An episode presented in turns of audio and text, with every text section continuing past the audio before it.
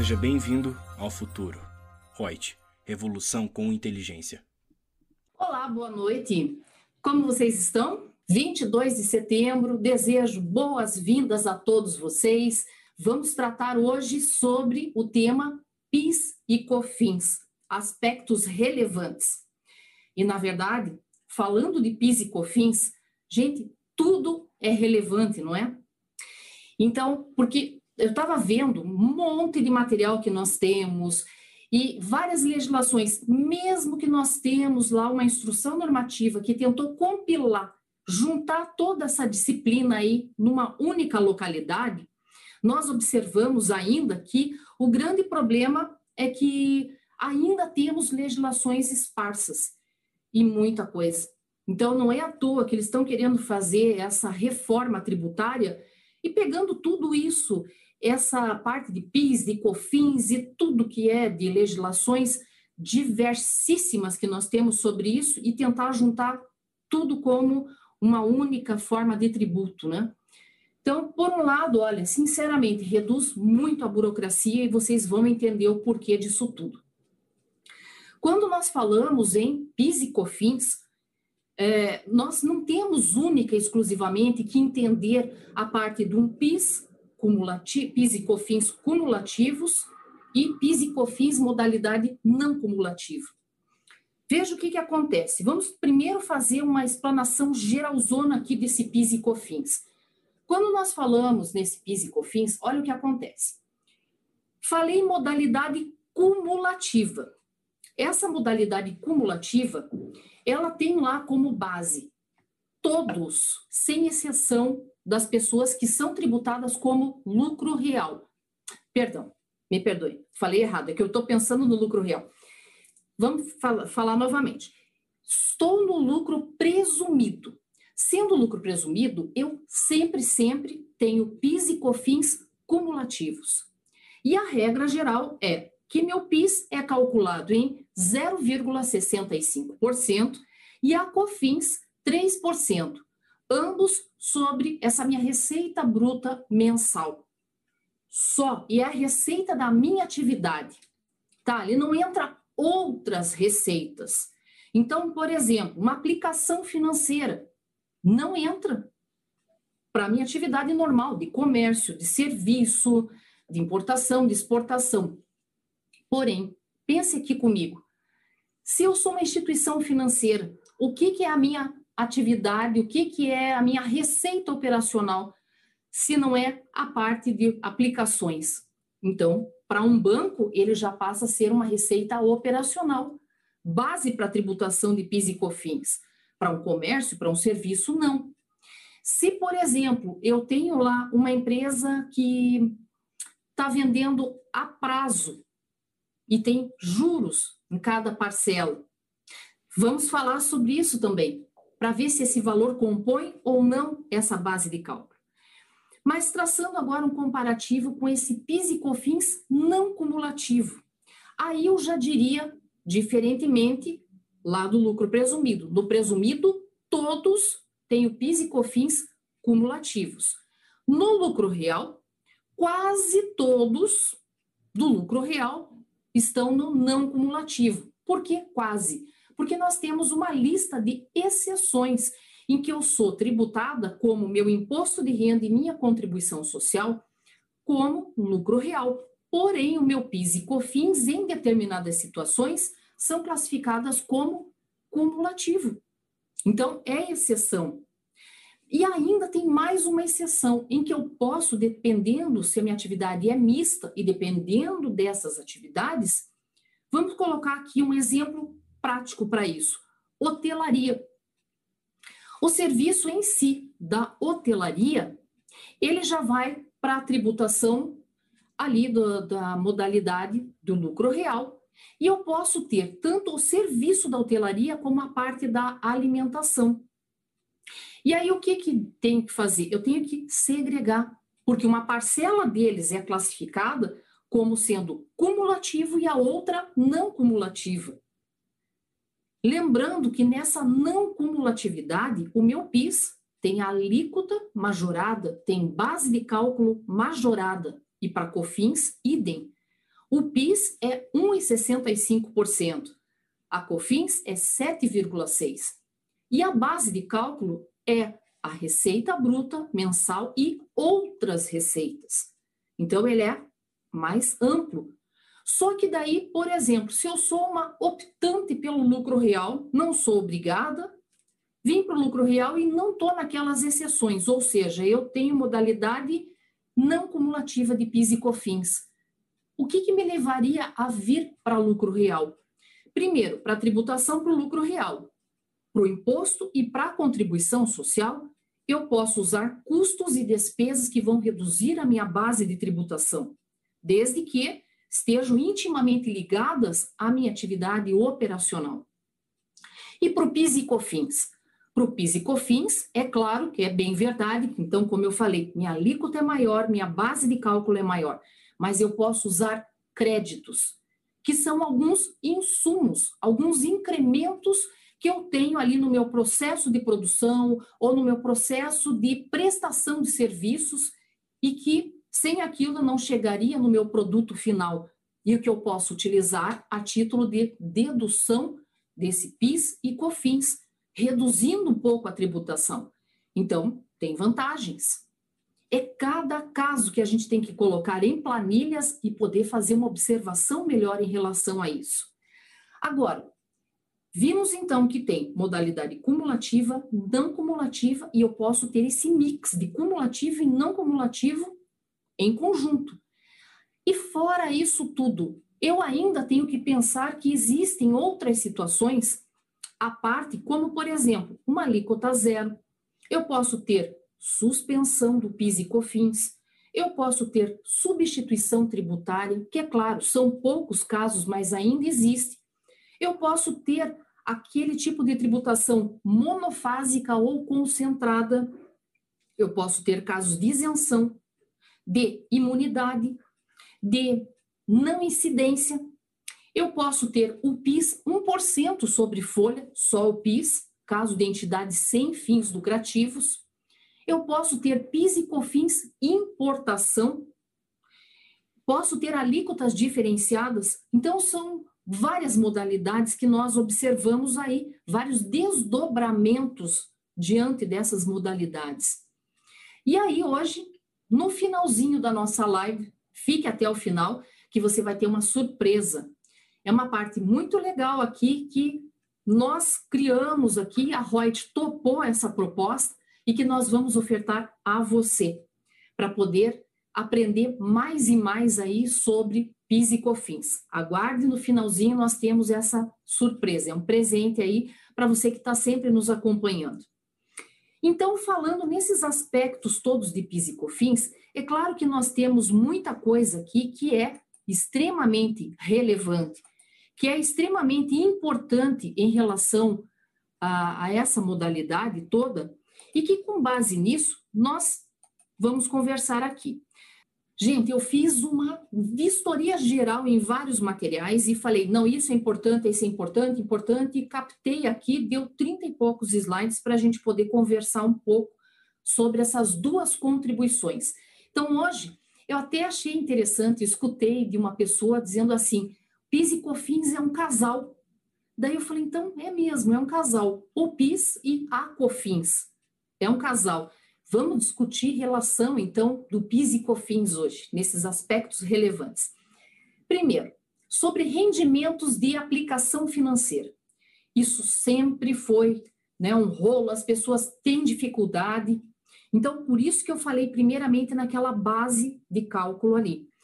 Temos que separar, então, primeiro, regime cumulativo, onde o PIS e COFINS eu calculo só sobre o meu faturamento. Alguns usam a terminologia faturamento, outros usam receita bruta. Não vem ao caso da gente tratar isso na live agora, tá? Esse aspecto mais técnico. Mas temos que saber que, dentro da modalidade cumulativo, ou seja, quem é lucro presumido e algumas exceções do lucro real, que são cumulativos, quando tiverem receita de aplicação financeira, não haverá a tributação do PIS e COFINS. Tá? Agora, se eu sou um regime não cumulativo, que é lucro real, não tem presumido como não cumulativo, não existe. Então, para essas pessoas do lucro real que tem a modalidade não cumulativa, em que o PIS e COFINS são calculados sobre faturamento e demais receitas, entre essas demais receitas está aí a parte de aplicações financeiras. Só que lembra que eu falei que a alíquota do PIS e COFINS na modalidade não cumulativa, do PIS é 1,65 e da COFINS é 7,6? Isso para minha atividade operacional. Agora, para rendimento de aplicação financeira, tem outras alíquotas. Temos que pensar que daí para o PIS é 0,65%, mas para COFINS é 4%. Então já começa aí a segregação que a gente tem que fazer. Tudo muito separadinho dentro do sistema, lançando corretamente isso na contabilidade, para você não pagar de forma incorreta e ser pego em relação a isso aqui principalmente dentro do SPED contribuições. Claro que não só nele, mas no SPED contribuições vai, na DCTF vai, se tiver parte, digamos, de retenções na fonte, vai em DIRF, enfim, em vários segmentos, o fisco tem como cruzar todos esses dados, essas informações e verificar se o contribuinte está fazendo o cálculo correto ou não. Então, com base nisso, muito cuidado. Aí, falando nessa parte das aplicações financeiras, eu até inclusive conversei hoje com uma pessoa que comentou: Lúcia, mas por exemplo, se eu fiz uma venda a prazo e nessa venda a prazo tem juros. Esses juros eu dou qual tratativa? Ele vai acoplar a receita da minha atividade ou ele vai ser segregado e eu tenho que ver a parcela principal lá da minha venda do tratativa como receita operacional e esse essa atualização ali, esse juro que eu estou cobrando, eu trato isso como é, receitas financeiras.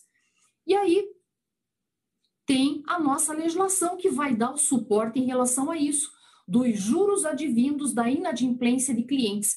É a Lei 9718 de 98, artigo 9 Vamos ler o que, que estabelece esse artigo. Ele fala: as variações monetárias dos direitos de crédito e das obrigações do contribuinte, em função de taxa de câmbio ou índices ou coeficientes aplicáveis por disposição legal ou contratual, serão considerados para efeito da legislação do imposto de renda, da contribuição social sobre o lucro, da contribuição para o PIS e da COFINS como receitas ou despesas financeiras, conforme o caso. E aí, na continuidade, diz que aplicando-se o princípio pelo qual o acessório, que seria a receita financeira, segue o principal, que é a receita operacional, conforme posicionamento jurisprudencial manifestado pelo STJ através de ação que ingressaram é, um agravo regimental, né, um recurso especial, nós temos a seguinte definição da parte do STJ. Olha o que, que ele estabelece. Se a correção monetária, a multa e os juros, que são receitas financeiras, decorrem diretamente das operações de administração de um cartão de crédito realizadas pela empresa, prestação de serviços, Operações essas que constituem o seu objeto social. Tais rendimentos devem ser considerados como um produto de venda de bens e ou serviços, ou seja, constituem faturamento. Aplica-se a lógica de que o acessório segue o principal, consoante o fundamento determinante no precedente do recurso especial que foi impetrado aqui no Paraná, segunda turma, e que disponibiliza isso. Olha a diferença. Então, a legislação falou que era aplicação financeira. E aqui ele está falando que se ele estiver diretamente ligado a esse cartão de crédito inerente à tua atividade operacional, esse plus agrega ao principal. E daí isso não é aplicação financeira. Veja que se fosse da modalidade não cumulativa, tanto faz, porque ia incidir PIS e COFINS de qualquer forma, se fosse aplicação financeira ou não. Agora, na modalidade cumulativa, se desse a tratativa de aplicação financeira, não teria incidência de PIS e COFINS. Se nós classificarmos isso como sendo faturamento desse acessório acoplando ao principal, tem PIS e COFINS. Olha como muda tudo. A carga tributária muda o preço da mercadoria, muda a margem de lucro que o empresário obtém, muda tudo. Continuando, portanto, pode-se concluir, em especial, quanto às receitas decorrentes da cobrança de juros de clientes por atraso no pagamento e inadimplemento, são acréscimos à receita de venda e, portanto, resultantes da sua atividade estando sujeitas às, à incidência das contribuições do PIS e COFINS, mesmo no regime cumulativo. E na mesma seara, caso a empresa esteja sujeita ao regime da não cumulatividade, deverá tributar os juros sobre inadimplência como receita da atividade e não nas regras diferenciadas de receitas financeiras. Em resumo, essas receitas são acessórias à receita de venda do produto e estarão sujeitas ao mesmo tratamento tributário. E veja aqui, gente, agora, lendo isso aqui também me passou mais uma pela cabeça. Se fosse aqui a empresa lucro real, não cumulatividade, se eu desse a tratativa de aplicação financeira, quanto é que eu aplicaria de PIS? 0,65. E, se, e da COFINS? 4.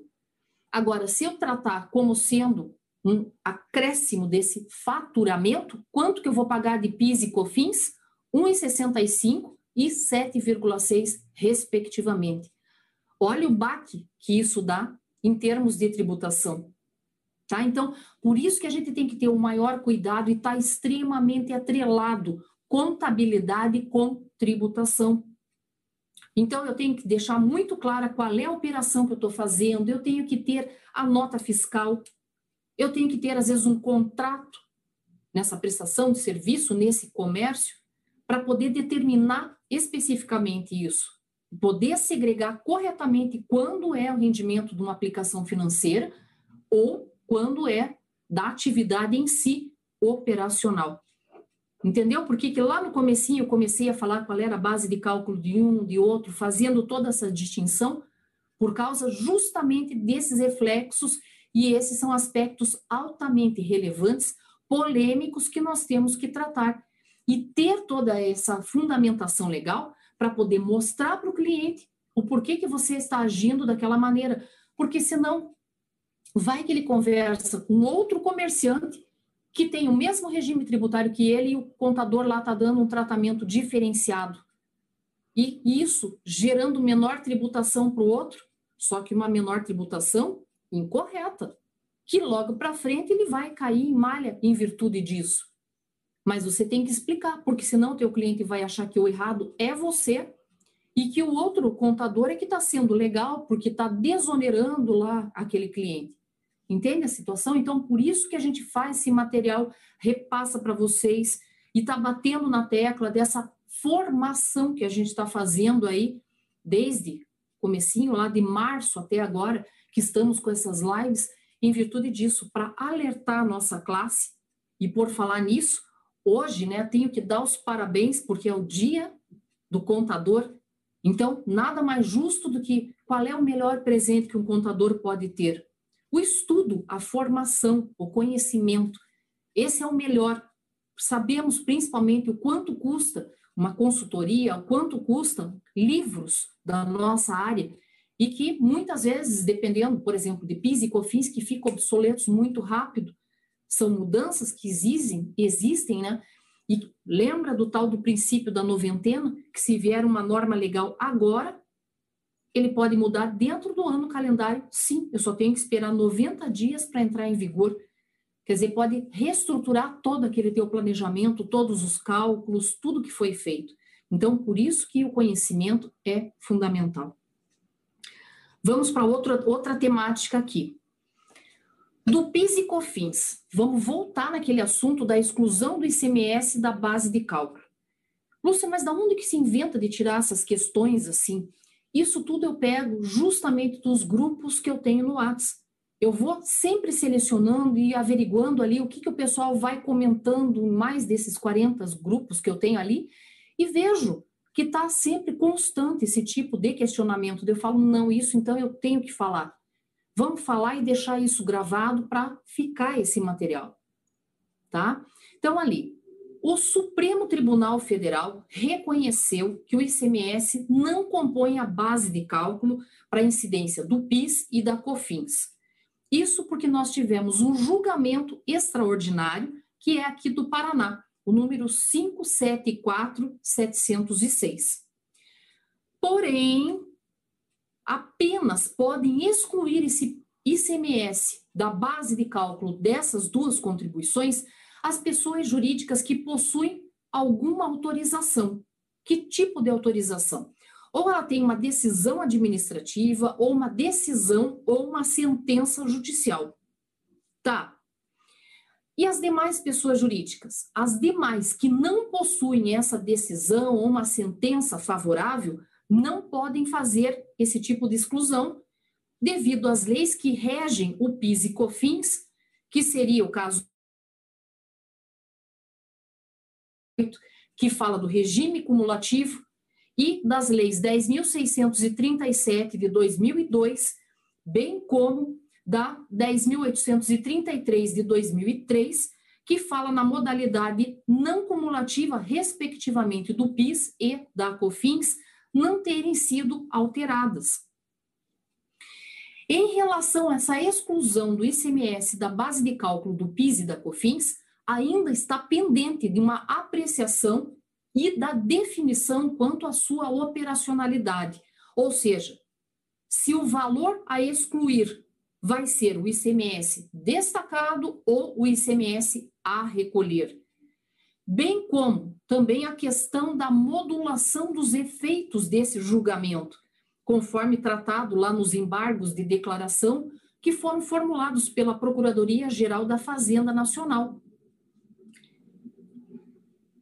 Então, tem que tomar cuidado, não é qualquer pessoa que pode, ah, mas já foi julgado no Supremo e, se foi julgado lá e foi dado ganho de causa para o contribuinte, é efeito erga omnes, pega todo mundo. Não é isso, tá? Que essa decisão toda está trazendo e que eu estou explanando aqui para vocês.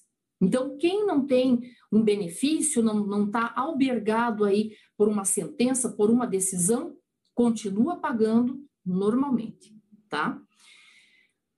Outro item para a gente dar uma tratativa aqui, também do PIS e COFINS, é, ainda a parte dos descontos condicionais e incondicionais.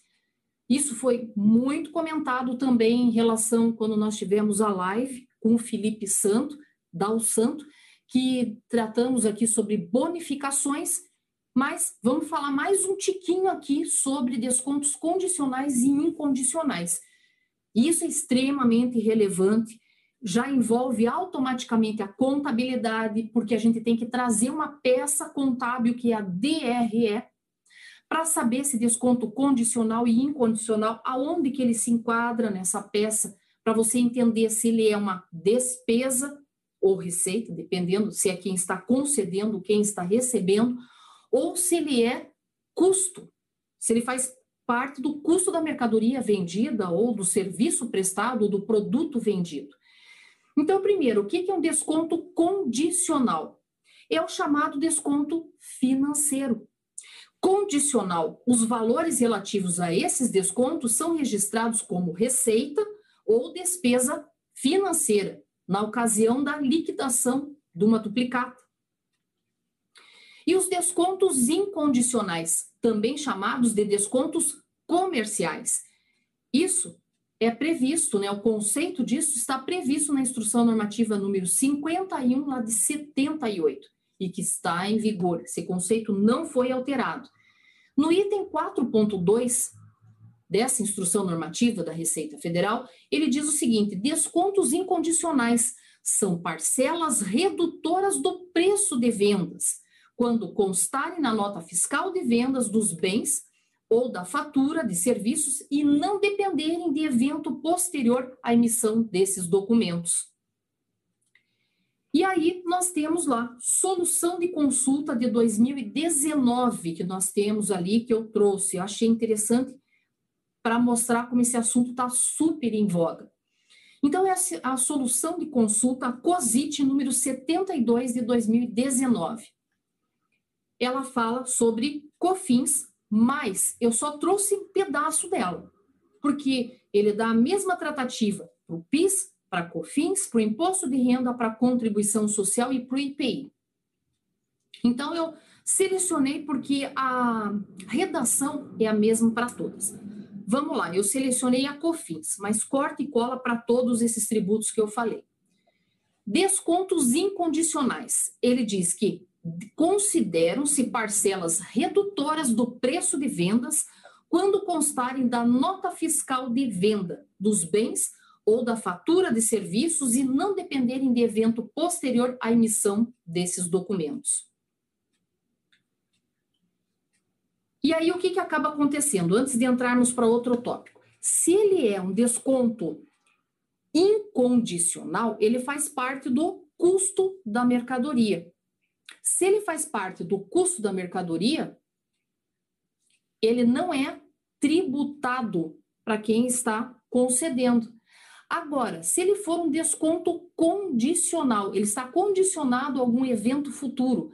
Por exemplo, se eu vendi e disse para a pessoa: olha, você tem até o final do mês para pagar, mas se você me pagar até o dia 15, eu te dou um desconto de tantos por cento. Ele é condicionado. Eu estou impondo uma condição. E aí, em cima disso, ele é classificado como esse desconto comercial. E aí, nessa, nessa linha de raciocínio, o que, que a gente imagina?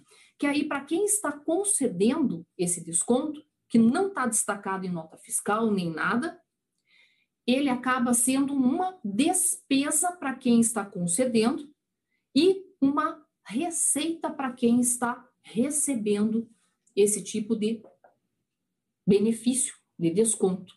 E aí é tributado. Vamos ali para mais um item. Deixa antes só de ver o item, deixa eu só ver se a minha amiga Débora aqui está me mandando alguma informação, ou para eu dar uma boa noite para o pessoal. Então, temos aqui, já vamos dar uma boa noite para o pessoal, a Eni, ou, ou Eni, né? Eni Dias, Aline Garcia, Gessé Batista, Aparecido, Erco Toledo. Ei, Aparecido, você estava desaparecido, voltou aqui para nós. Que bom, é um prazer ter você novamente.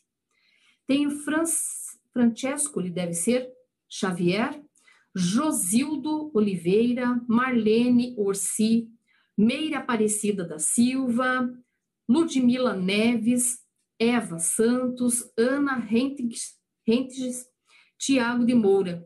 Boa noite para todos vocês, meus queridos. Vamos dar continuidade aqui. Então, falamos ali nesse desconto condicional e o incondicional. Agora, um tópico que está pegando aí um monte é sobre farmácias. O pessoal tá ali louco para saber como é que funciona a farmácia com PIS e COFINS, paga, não paga, tem benefício, usa crédito, não usa. Vamos esclarecer isso aí bem certinho, todas as condições? Então, vamos lá. Primeiro, a tributação de produtos monofásicos ou produtos sujeitos a alíquotas diferenciadas. O que, que seria esse monofásico? O nome já diz, uma fase. Uma fase porque é lá no importador, tá? Naquele é, importador, naquele cara que está trazendo aquela mercadoria, ele é que vai pagar mais. O importador, aquele distribuidor, desonera as etapas subsequentes. Portanto, o cara da farmácia, ele vai ter alíquota zero em cima desse produto. Então, vamos lá. Mas a gente vai falar melhor. É que eu não quero me estender muito sobre isso de monofásico, porque ele faz parte lá dessa surpresa ali para o finalzinho da live. Vamos lá. Estão reduzidas a zero as alíquotas da contribuição para PIS e COFINS incidentes na importação sobre a receita bruta na venda no mercado interno dos produtos com a classificação TIP a seguir. Veja, então não é assim, ah, é o sabonete, é a pasta de dente, é o artigo do tocador, é o. Sabe o que é artigo do tocador? O que é tocador? É aquela mesinha que tinha, tipo uma prateleirinha no banheiro onde se colocavam ali os produtos de higiene. Isso é tocador. Então, porque a legislação fala medicamentos, é, alguns perfumes, alguma coisa lá e artigos do tocador. Alguns, porque esse bem ele está, esses bens aqui que estão sujeitos essa incidência monofásica lá pelo importador, que vai pagar uma base maior, uma alíquota maior, tudo diferenciado para desonerar as etapas subsequentes, chegando a alíquota zero para a farmácia poder vender. É, para ele que já foi todo diferenciado, por isso que é monofásico, é um só que paga. Mas vamos falar nisso daí. Então, mas não são todos os produtos, eu tenho que ver a classificação de item por item para poder verificar se tem benefício ou não. Então, primeiro, sabões de tocador classificados, tem o código próprio ali, o 3401.11.90, exceto o 01. Produtos para higiene bucal ou dentária classificados na posição 33.06. Papel higiênico classificado no código 4818.10.00 que, que se dá em relação a esses produtos. Por isso que às vezes você vai no, na farmácia e se vê algum produto mais barato, um outro mais caro. Por que, que talvez um esteja mais barato? Porque talvez ele tenha alíquota zero do PIS e COFINS, desonerou o produto, pode sair mais barato. Então, ali, o que, que acaba acontecendo para a farmácia que vende esses produtos especificamente? As alíquotas de PIS e COFINS para ela é zero. Ela vai ter crédito de PIS e COFINS? Não. Não, porque o produto não foi ela que pagou, é desonerado. Tá.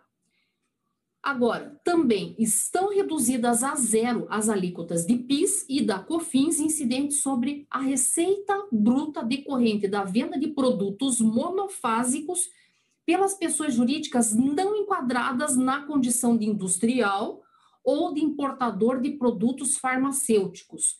E aí ele dá a classificação dos produtos. Vamos lá.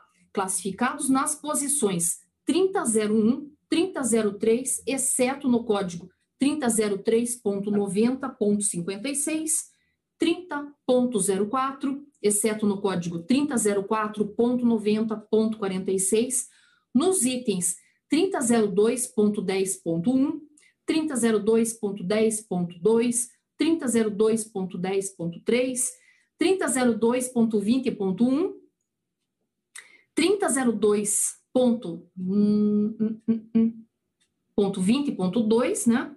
3006.30.1 e 3006.30.2 e nos códigos 3002.90.20, 3002.90.92, 3002 30.90.99, 3005.10.10 e 3006.60.00. E ainda produtos de perfumaria, de tocador ou de higiene pessoal classificadas nas posições 3303 a 3307, exceto na posição 3306, e nos códigos 3401.11.90 exceto 3401.11.90, ES 01 e 3401.20, 10 e 96 03 21 00. Vocês veem que é extremamente específico os produtos. E para eles, a... dá crédito de PIS e COFINS? Não. E outros produtos? Para outros produtos que a farmácia venha vender, se a farmácia for regime cumulativo, ou seja, ela é tributada pelo lucro presumido, O PIS dela para esses demais produtos é 0,65 para PIS. Para COFINS, 3% e não tem crédito. Se essa farmácia for tributada pelo lucro real e for não cumulativo, o PIS dela, 1,65%, a COFINS, 7,6%, e faz jus ao crédito. E se for simples nacional? Se estiver no simples nacional, o contador vai ter que ter um trabalho de ver toda essa classificação desses produtos ali que parece mais um jogo de bingo, né? Que você fica falando todos aqueles números, e ele vai ter que classificar esses produtos, vai segregar para desconsiderar o que é monofásico, para poder aplicar lá a tabelinha do Simples Nacional. Dentro lá, por exemplo, se é farmácia, se é venda da, da medicação que ele tem na prateleira, é comércio que ele vai ter. Então, em virtude disso, comércio anexo 1, ele vai desconsiderar aquela parte do PIS e COFINS, que é do produto monofásico. Tá? Então, tem Claro, tem planilhas, tudo tem sistemas que já fazem isso, mas a pessoa tem que entender a lógica de raciocínio. Por que, que para um determinado produto ele entra para tributação, determinado não entra?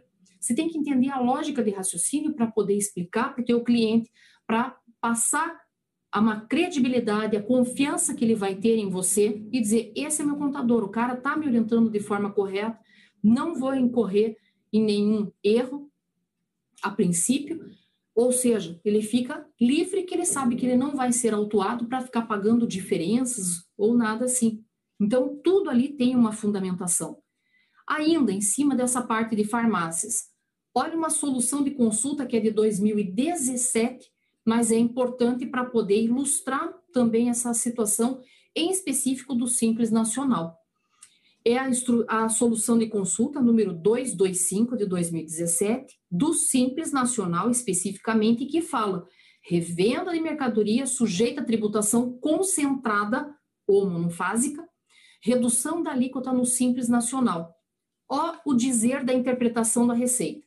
A empresa inscrita no Simples Nacional que proceda à comercialização de produto sujeito a tributação concentrada para efeitos de incidência da contribuição para o PIS e da COFINS, deve segregar a receita decorrente da venda deste produto, indicando a existência da tributação concentrada para as referidas contribuições, de forma que serão desconsiderados no cálculo do Simples Nacional os percentuais a ela correspondentes.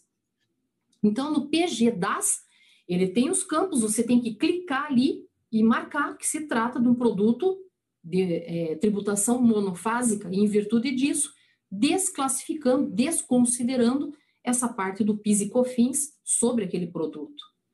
Ainda na continuação dessa solução de consulta diz, os valores relativos aos demais tributos abrangidos pelo Simples serão calculados tendo como base de cálculo a receita total decorrente da venda dos referidos produtos sujeitos à tributação concentrada.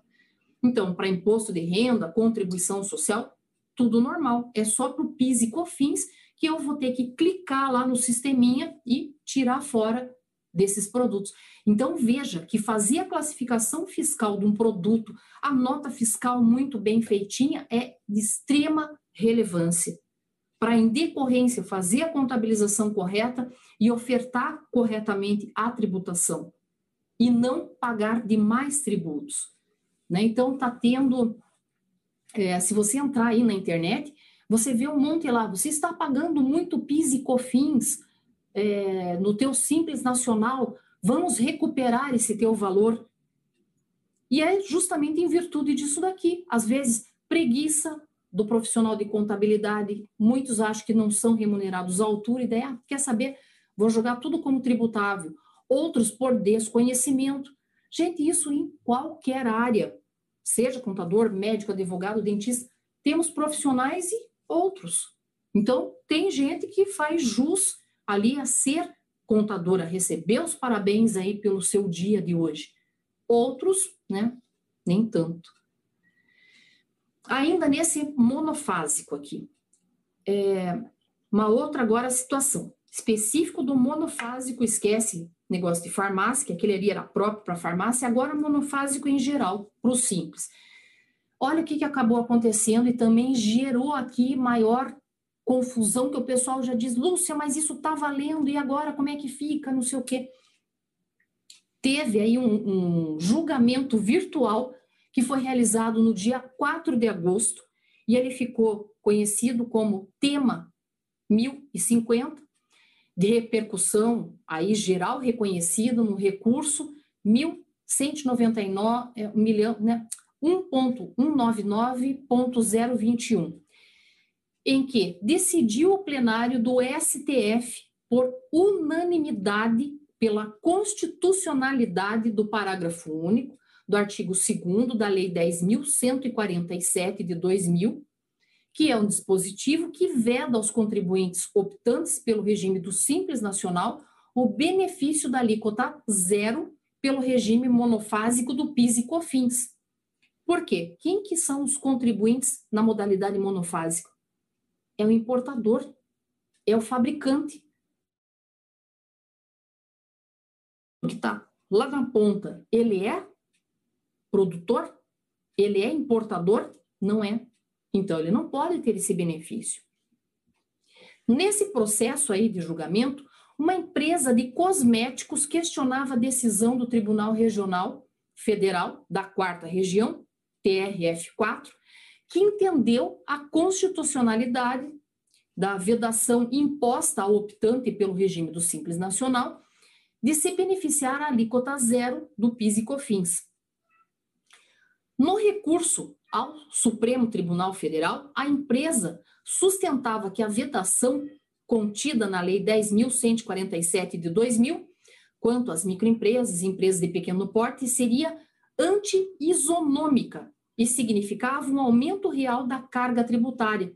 Então, eles diziam que não poderia dar uma tratativa diferente para o simples, não trazendo benefício, porque afinal, já que a Constituição Federal diz que para as micros e pequenas empresas tem que ser dado um tratamento benéfico, favorecido, diferenciado, ele estaria tirando esse benefício que é dado às outras outros regimes tributários e não dando ao simples nacional.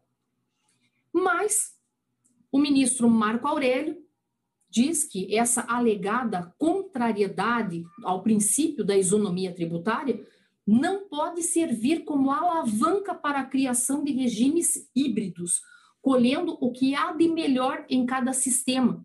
Então, eu não posso fazer uma leitura parcial. Ah, eu vou pegar dessa lei o que me interessa, que é bacana, vou pegar o que é bacana desse aqui, tal, tal, tal, e vou fazer a minha legislação.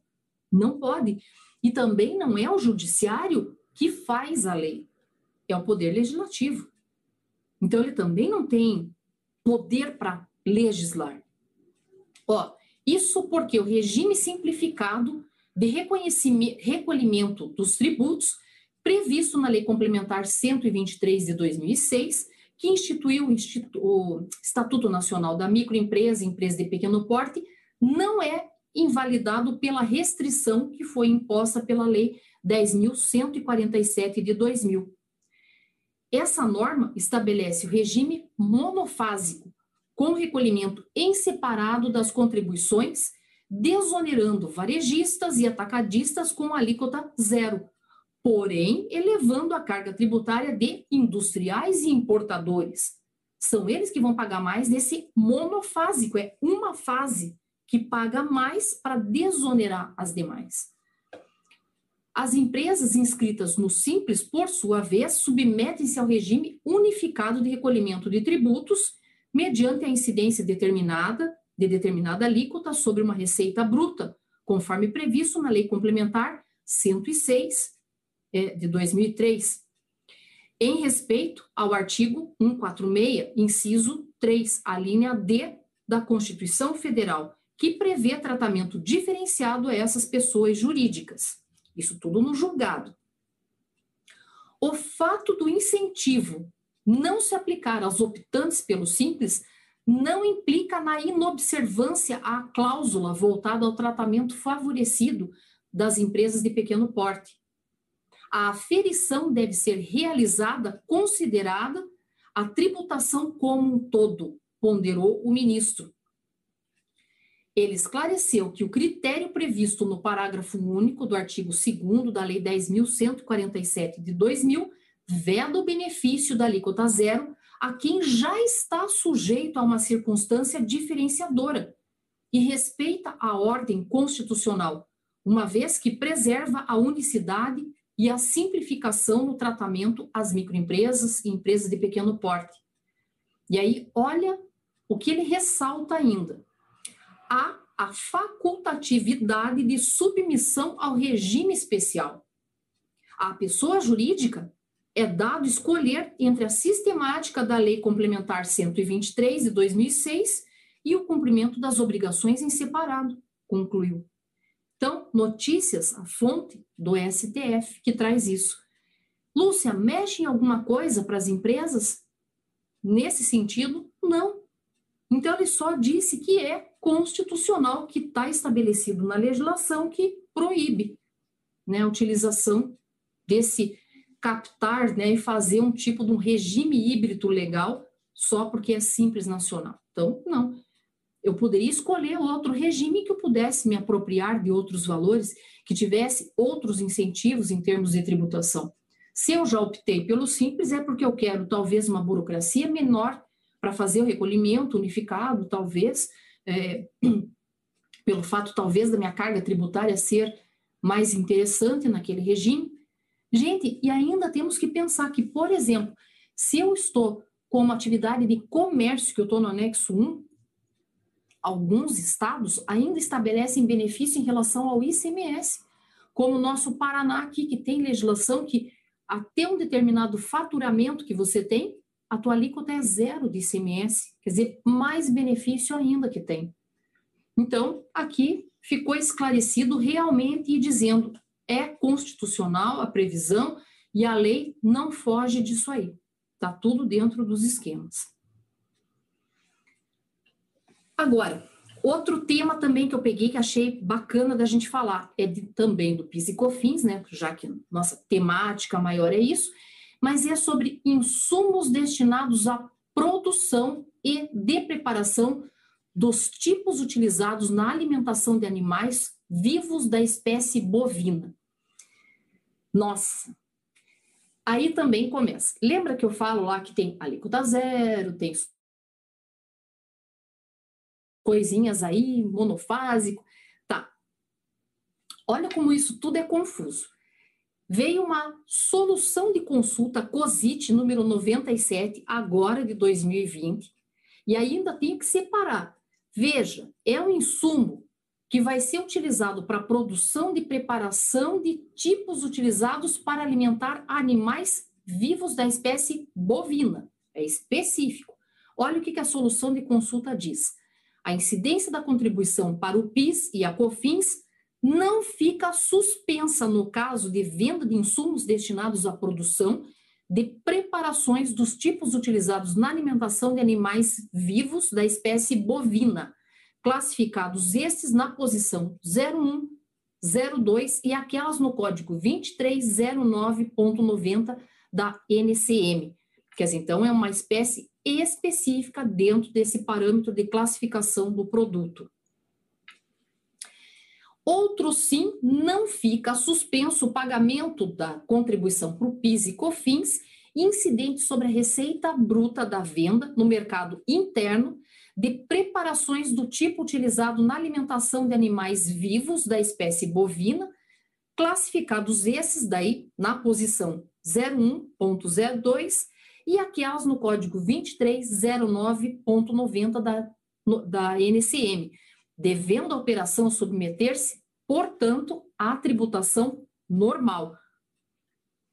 A pessoa jurídica que exerça atividade agroindustrial na determinação do valor da contribuição para o PIS e a COFINS a pagar no regime de não cumulatividade, poderia, sim, no âmbito de vigência da instrução normativa da Secretaria da Receita Federal, número 660 de 2006, descontar créditos presumidos calculados sobre o valor dos produtos agropecuários utilizados como insumos na fabricação de preparações do tipo utilizado na alimentação de animais da espécie bovina, classificados estes na posição 01.02 e aquelas no código 2309.90 da NCM.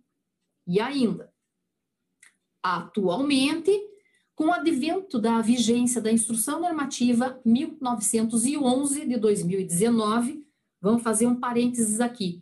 Essa Instrução Normativa 1911 é que veio compilar, juntar tudo que tinha esparso aí do, do PIS e COFINS, juntou nessa, nesse regramento dentro dessa Instrução Normativa 1911 de 2019.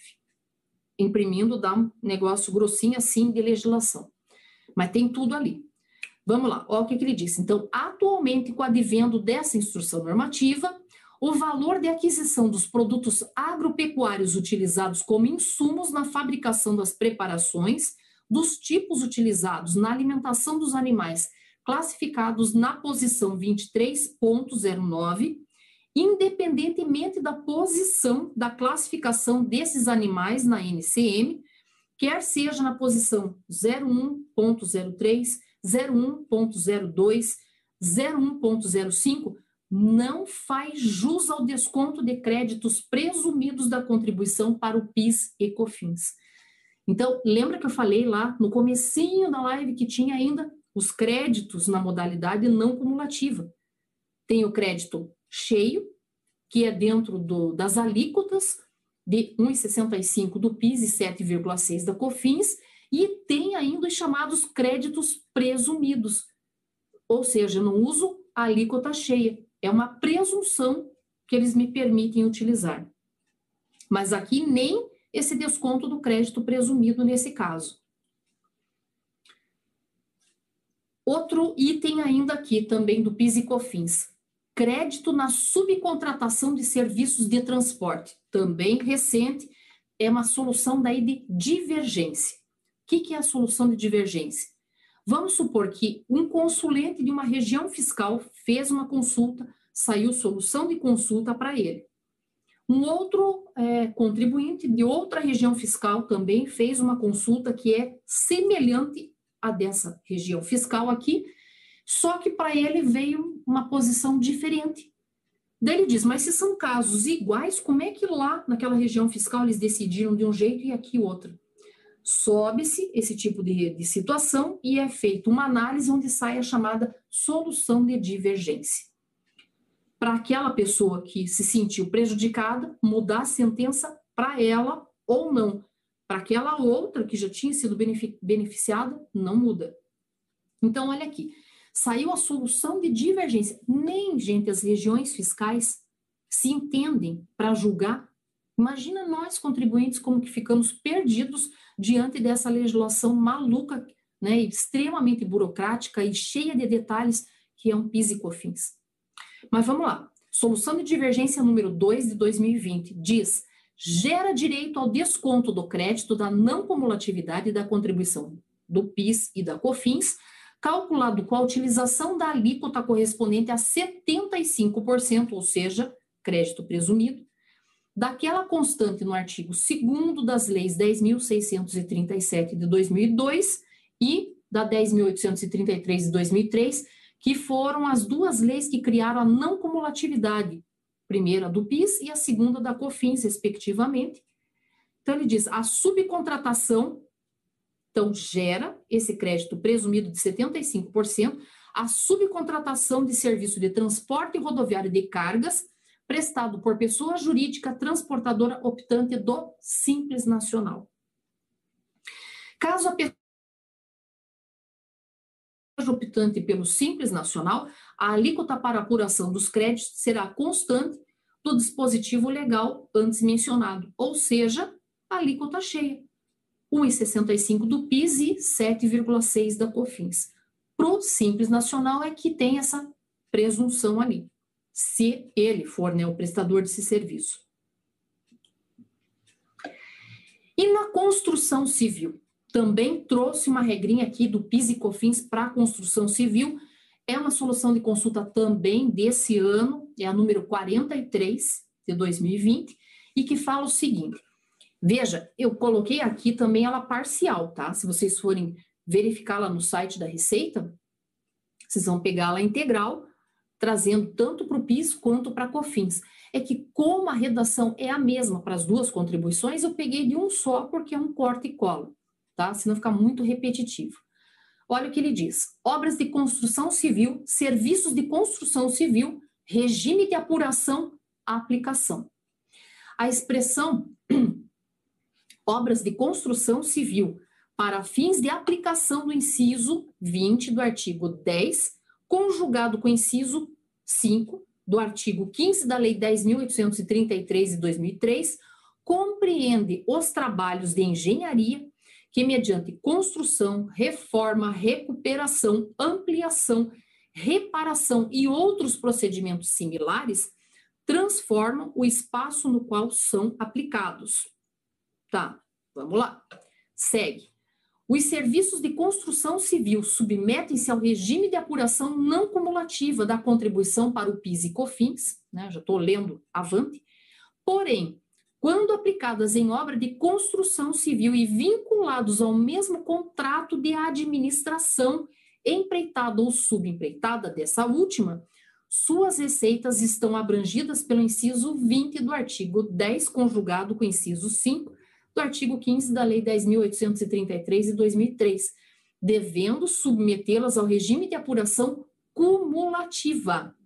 Então, por mais que eu esteja lá no lucro real, meu imposto de renda e minha contribuição social, meu PIS e COFINS nesta condição aqui vai ser cumulativo. PIS 0,65, COFINS 3%.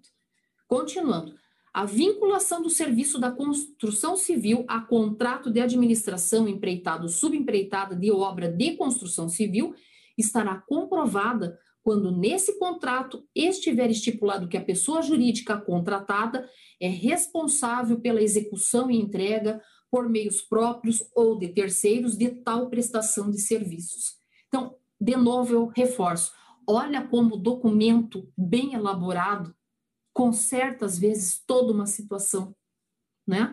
Quer dizer, se eu fiz isso tudo conjugado, que o cara é responsável, né, por essa administração tal, ele faz toda essa parte do contrato, da empreitada, subempreitada, ele executa, ele entrega, ele usa recursos próprios ou de terceiros, enfim. É classificado daí tudo é, na modalidade cumulativo do PIS e COFINS. 0,65 do PIS, 3 da COFINS desonera, ó, muito, principalmente porque essa parte da construção civil, os valores são altos. Outro é, itemzinho também para a gente falar aqui, já chegando mais para o final, né? Taxas de administração de cartão de crédito. Então, também o Supremo Tribunal Federal, trabalhando ali um monte, vem e denominou esse texto aqui como tema 1024. E o que ele diz? Por maioria dos votos, o plenário virtual do Supremo Tribunal Federal decidiu que as taxas pagas às administradoras de cartão de crédito e débito devem ser incluídas pelas empresas vendedoras na sua base de cálculo do PIS e da COFINS. Pela decisão, as taxas administrativas que posteriormente serão repassadas às empresas de cartão de crédito devem ser tributadas na origem, por constituírem custo operacional a ser incluído na receita das empresas que receberam pagamento por cartão. Lembra aquele negócio que a gente falou lá no começo que o é, como é que a gente diz que esse rabinho ele vai ter que se acoplar ali no principal, esse acessório vem junto com o principal e entra tudo como receita para um e despesa ali para outro. Tá aqui. Então é esse tema 1024 do Supremo que decidiu nesse formatão.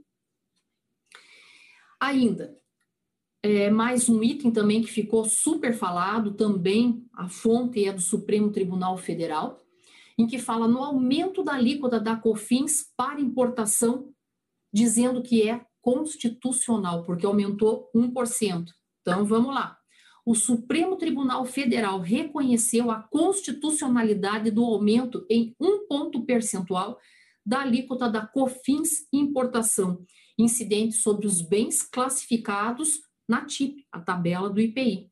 A Corte também assentou que a vedação ao aproveitamento do crédito oriundo do adicional da alíquota não ofende o princípio da não cumulatividade tributária.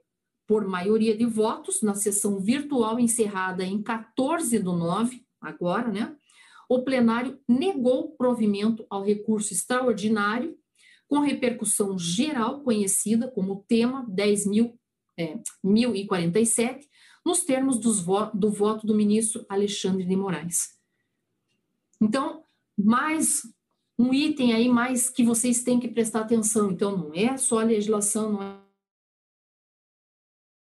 de divergências, autores, vocês também têm que ver o que os tribunais estão julgando. Seja numa esfera infra, né, é, é, por exemplo, o Supremo e os infra Supremo, para que vocês possam analisar e poder orientar o cliente de vocês em relação a tudo, ou até mesmo para fins de uma justificativa da postura que vocês estão tomando no momento de uma escrituração, de uma opção por uma forma de tributação. Outro ainda aqui, nosso último item, para daí dar uma olhadinha nas questões, é ali, créditos vinculados às vendas efetuadas com suspensão, isenção e alíquota zero. Isso aqui daí já é em legislação.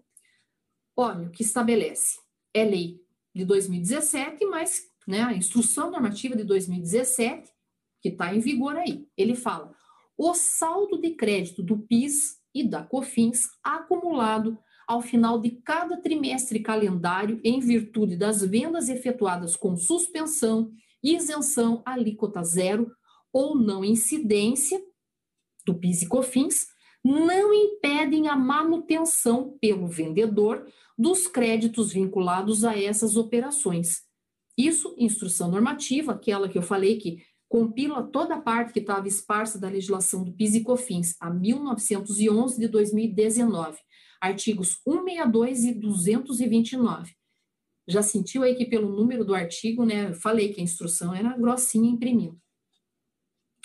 O saldo poderá ser objeto porque já que eu não posso usar esse, né, esse crédito ali, porque afinal já veio desonerado o produto para mim, o que, que eu posso fazer? Eu posso usar esse valor, esta manutenção desses valores ali, a título de objeto de compensação com débitos próprios, vencidos ou vincendos, relativos a tributos que são administrados pela Receita Federal ou, alternativamente, fazer um pedido de ressarcimento em dinheiro.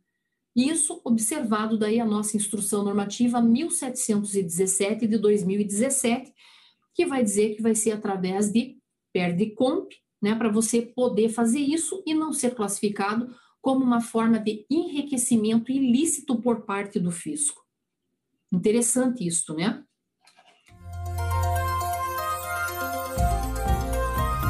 Gostou do nosso podcast? Acesse youtube.com/royts aí e assista a versão em vídeo. Deixe seu like, compartilhe com seus amigos e se inscreva no nosso canal. E não se esqueça de ativar as notificações para acompanhar nossos conteúdos semanais. Aproveite! Até mais!